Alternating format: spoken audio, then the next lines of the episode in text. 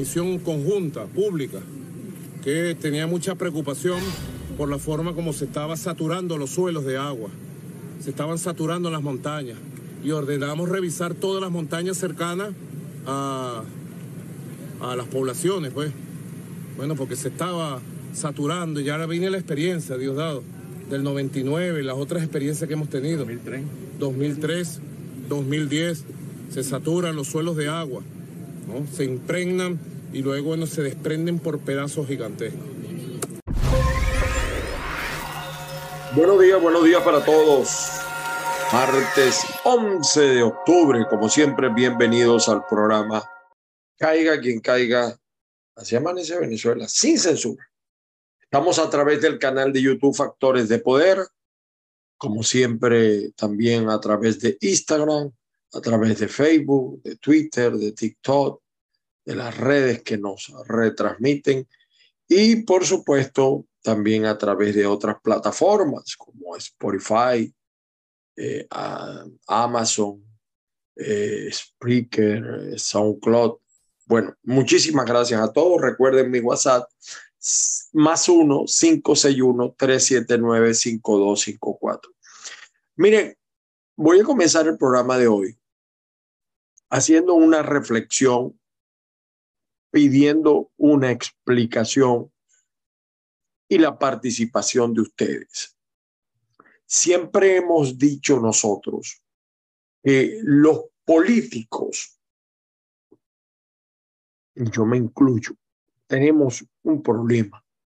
Los políticos, cualquiera sea el oficio que ejerzan, como gobernante, como legislador, como comunicador, etcétera. Los políticos tenemos una cárcel definida. Podemos o no podemos caer en ella. Estamos muchas veces dentro de ella. La, la frontera, la frontera de nuestra cárcel son las palabras todo lo que decimos y mucho más ahora con las nuevas tecnologías de la información, las redes, las redes sirven para bien y sirven para mal, pero sirven, cumplen un papel, un objetivo. Si las redes hubiesen existido hace 30, 40 años en Venezuela, con el nivel de ahora, quizás otra sería la historia pero como decía el hermano Coco, quien te quiere no te engaña. Las redes no te mienten. Te tú las puedes intentar manipular y de hecho ocurre. A veces su uso está, mm, vamos a decir, criminalizado. Pero las palabras son la cárcel de los políticos y las redes nos los viven diciendo, recordando, repitiendo. Todo lo que uno dice, mañana no puede decir que no lo dijo, porque queda la huella allí, queda la prueba allí.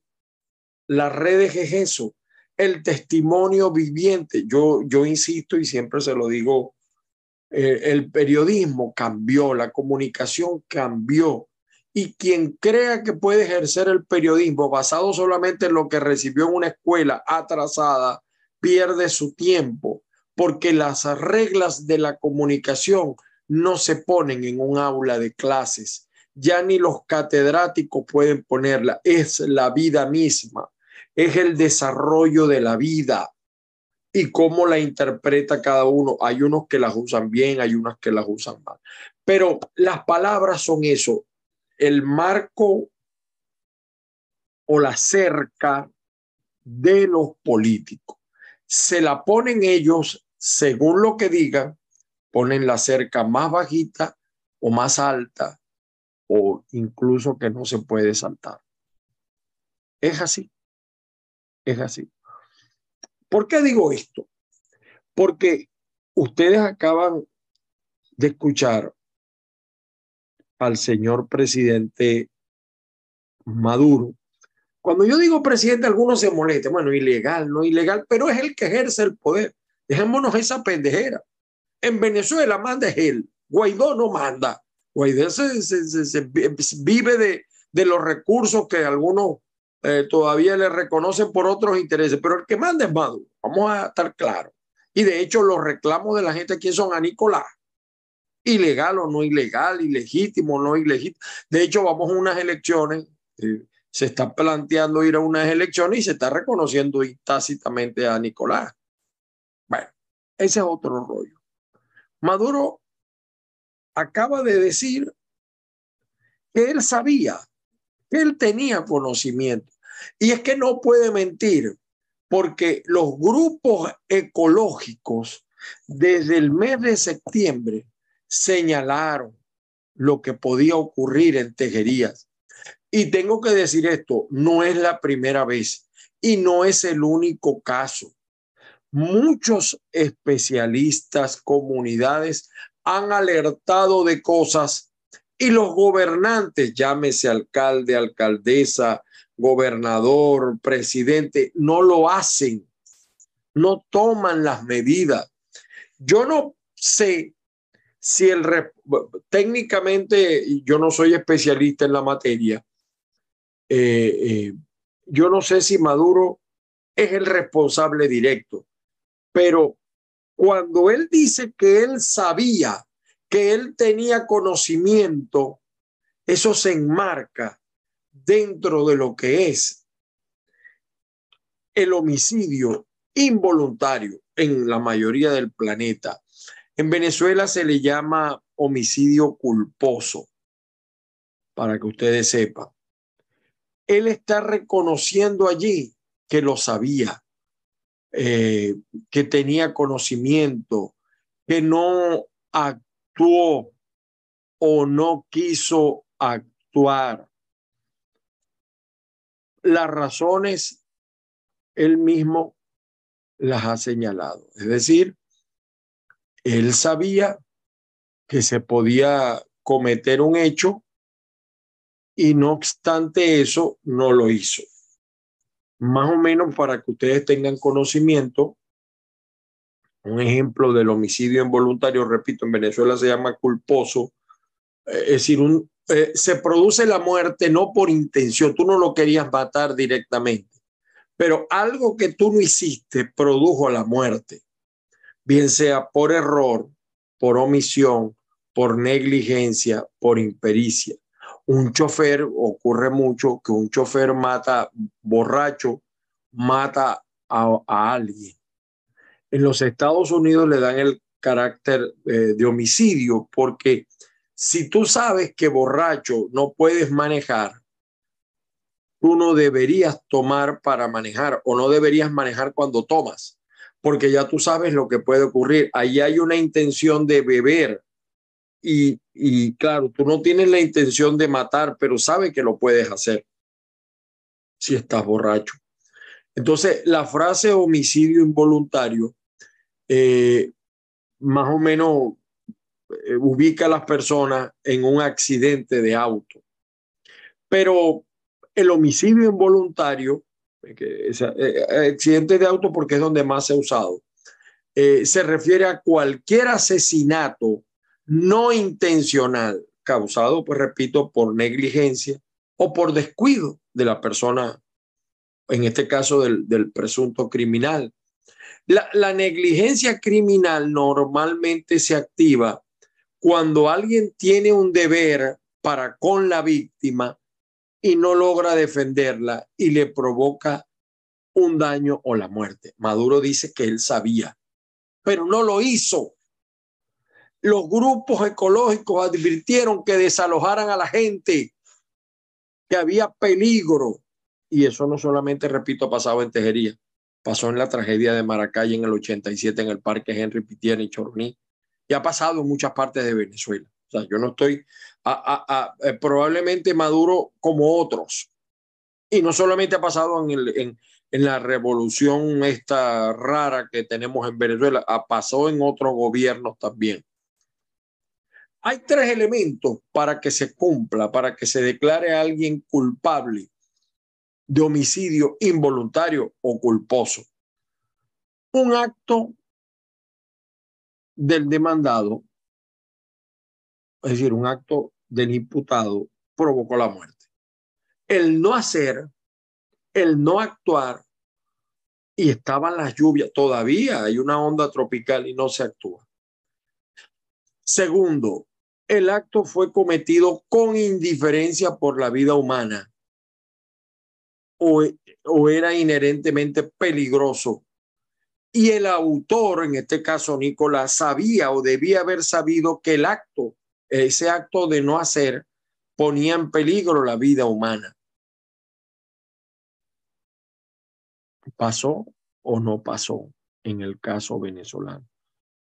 Eh, los actos no necesariamente tienen que ser ilegales para resultar en un homicidio involuntario.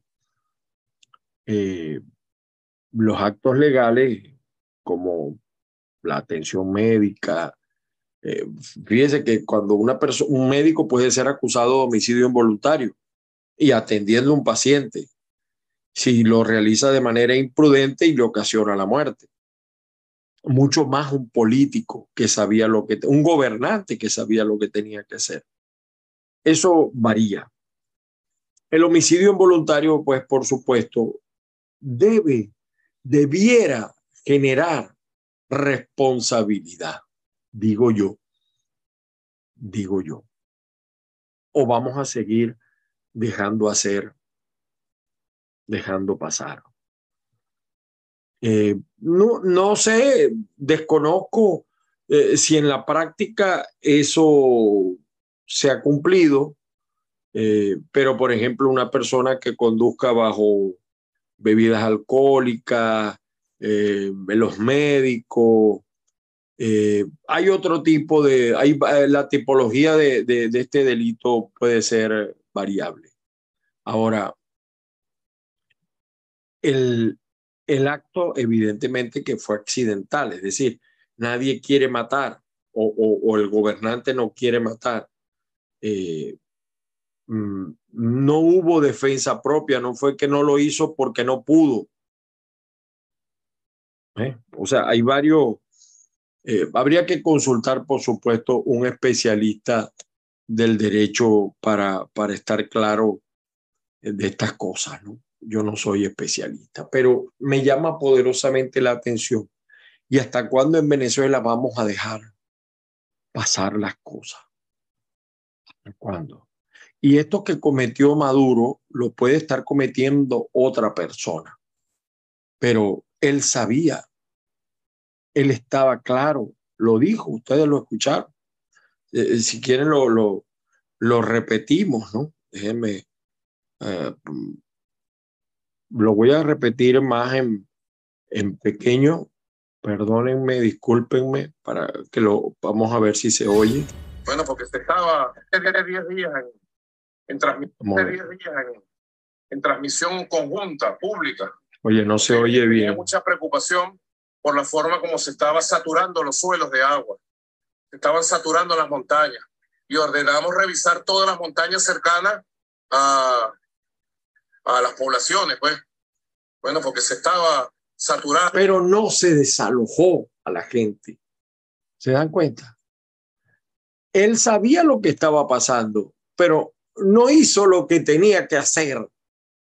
Y todavía en este momento hay zonas de Venezuela que tienen que ser desalojadas. Fíjese que en, aquí en Estados Unidos, ah, normal, en, por lo menos en la Florida, hay muchos huracanes, ¿no? En otra parte también de Estados Unidos. Pero los gobernantes envían inmediatamente a la Guardia Nacional, a las Fuerzas Armadas, etcétera, a los organismos de seguridad, a desalojar a la gente.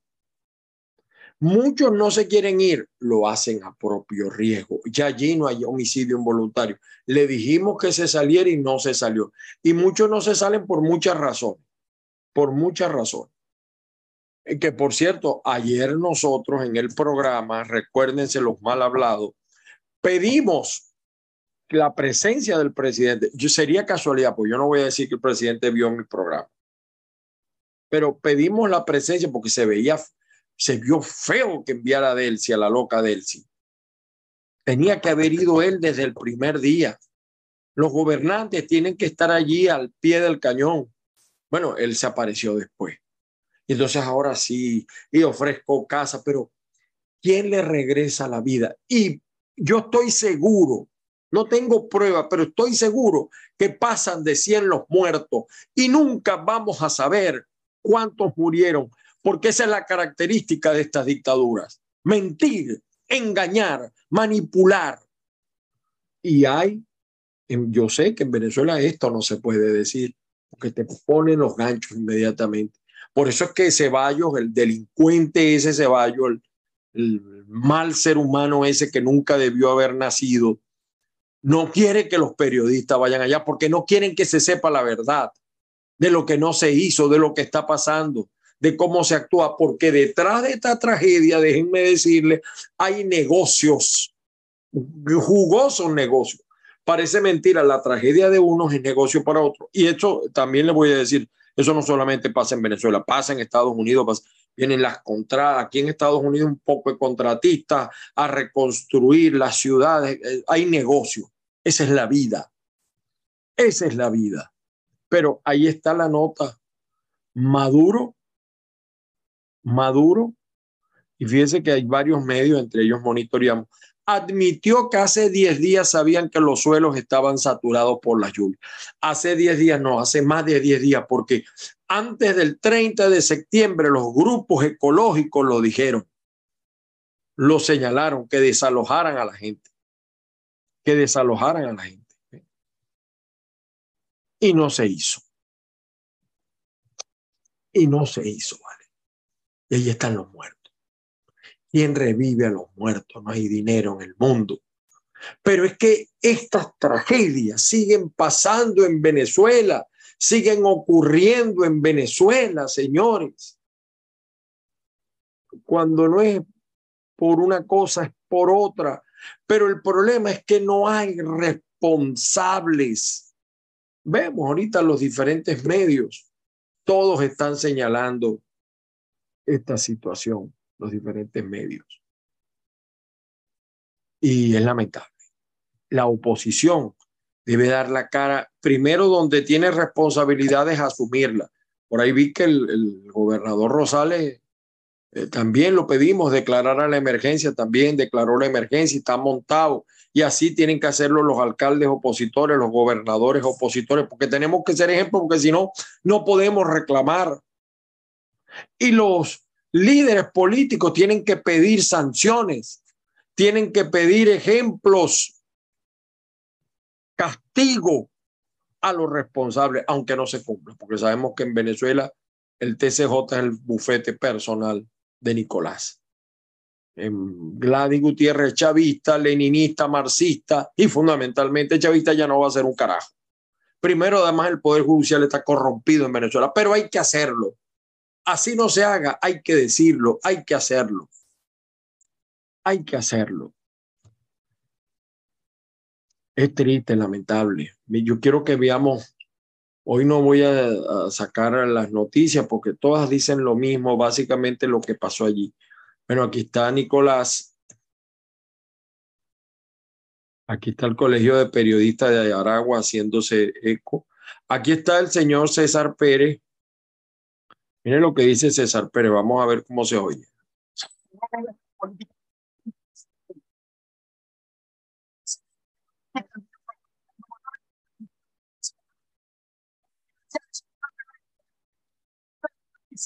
Tiene razón César Pérez. Tiene razón. Tú no vives la política, pero la política se mete en tu vida. Por eso es que nos interesa lo que pasa en política. Yo no voy a juzgar más allá a César Pérez si él es o no corresponsable de lo que está pasando. Cada quien haga su juicio. Pero en eso tiene razón. En eso tiene razón César Pérez. Y vamos a seguir viendo ejemplos acá. Eh, lamentable, por cierto, el joven asesinado en Transmilenio por un venezolano. Eso es malo para nosotros en Bogotá, donde ya hay tanta... Richard Casanova en Anzuategui dice, con demagogia no se resuelven los problemas de Anzuategui eh, vamos a ver, quería mostrarles acá a ustedes, miren, eh, la vaguada causa tragedia en Tejería, pero no fue la vaguada, fue la inobservancia de los gobiernos. Eh, perdón, es que estoy metido donde no debo meterme allá abajo. Disculpen ustedes, aquí donde me quería meter. Aquí, miren, miren esto. Esto no es Tejería. Esto es el municipio Baral del estado Zulia. Los palafitos, esto es en Baral, estado Zulia. Bachaqueiro, esa zona, pues para que la gente tenga, de donde nace el petróleo. Aquí están las torres petroleras. Aquí se esto es el lago de Maracaibo. Miren cómo se están cayendo los palafitos. Y yo pregunto, ¿el alcalde sabía o no de esta situación? ¿Por qué? Y esto no es primera vez que pasa en Baral. Y ya no estoy hablando de Maduro porque nosotros somos caiga quien caiga. Vean ustedes esto. Vean esto. el lago como está crecido por la lluvia, cayó. Gracias a Dios no hay, aparentemente no hay víctimas. Pero ahí se van a seguir cayendo cosas, casas terribles. Y gente que está quedando en la orfandad. Vean ustedes esto. Eh, en la autopista Caracas-La Guaira, porque en Caracas también ha llovido parejo y daños terribles. Bueno, pasó en Colinas de Bellomonte. La comunidad aledaña está dando la alerta, vean ustedes. Ya que no lo hacen los gobernantes, miren.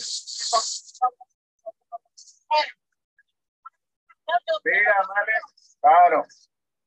Vean. la manera de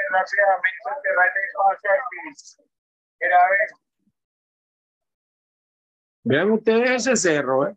Entonces, entonces la propia gente está lanzando la alerta como debe ser. Ya no que no lo hace el gobierno, tomen ustedes. Miren, esto es damnificado del sector el béisbol y barrio Libertador, esto es en, tejería. Vean, vamos a, vamos, ojalá se oiga bien, vamos a ver.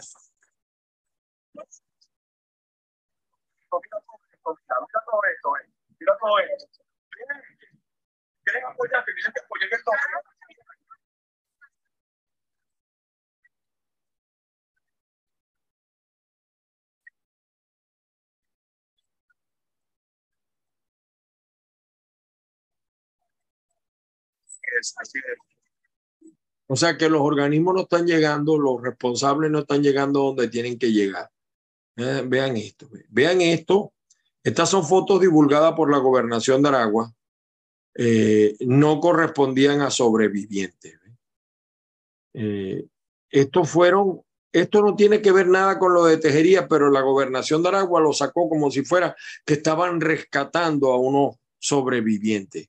Estos son voluntarios que fueron atacados por, por avispas, porque hasta manipulan la verdad. Vean la lluvia. Esto es en la autopista Caracas-La Guaira. Vean ustedes, los vecinos alertando buscando maneras de hacerse ver, porque mire cómo está quebrada su madre esta autopista. Ah, pero Nicolás dice que La Guaira está mejor que Miami. Él dice eso, pero miren ese desastre. Después de 23 años robando y destruyendo el país, todavía no se cansan. Le, que, le, todavía tienen ganas de seguir destruyendo y quieren seguir destruyendo. Lamentable, triste. Bueno, señores, Vean estas crecidas de estos ríos, la tragedia de Tejerías, vean ustedes. Eso era un peligro tarde o temprano. Ay, Dios mío, cómo creció. Vean ustedes.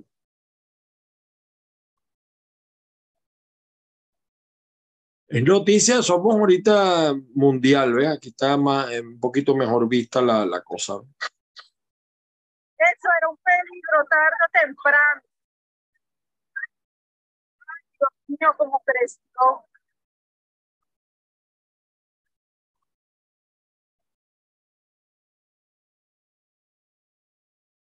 En parte de la noticia, ellos están diciendo que desde el pasado 27 de septiembre el río se había desbordado y nada se hizo para aliviar el impacto que podía causar.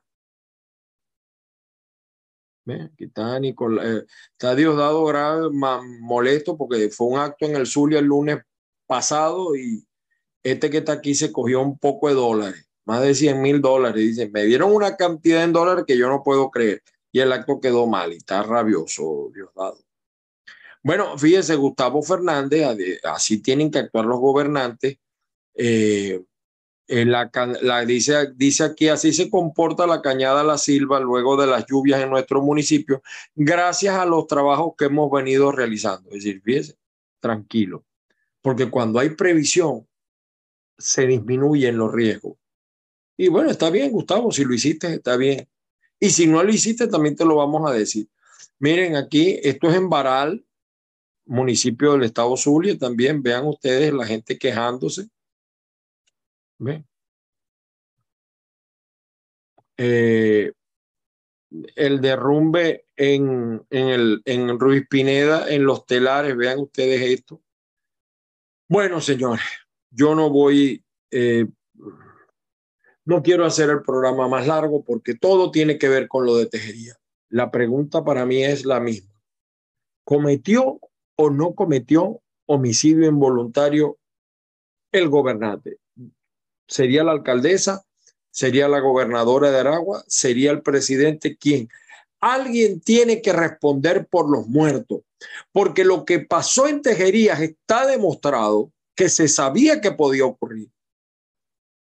Y eso es homicidio involuntario aquí en la China donde lo ponga. Yo no sé quién será el responsable. Técnicamente no sé porque no soy especialista. Pero cuando la gente reclama, la gente sabía.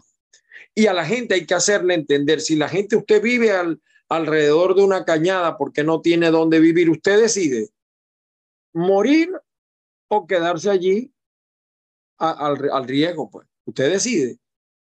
Usted decide. Y en eso es que tienen que estar los organismos. Y en eso es que tiene que estar el liderazgo político. ¿Qué primaria ni qué ocho cuartos? En eso es que tiene que estar.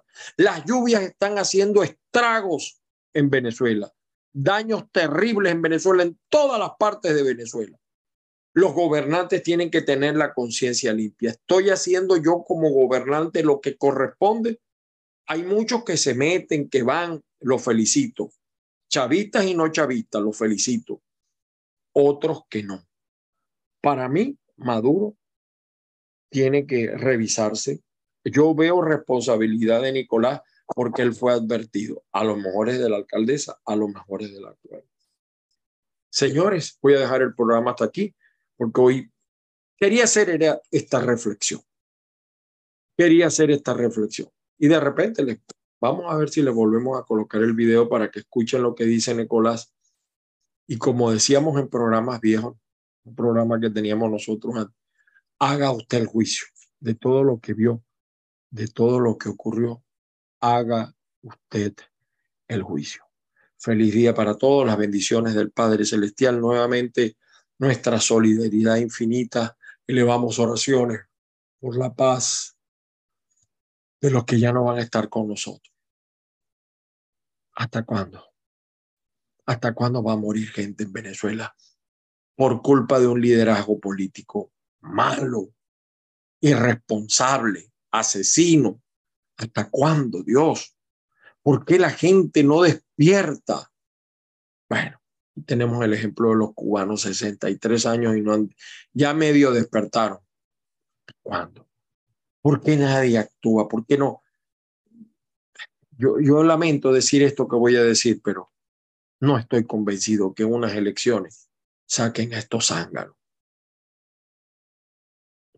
Feliz día para todos.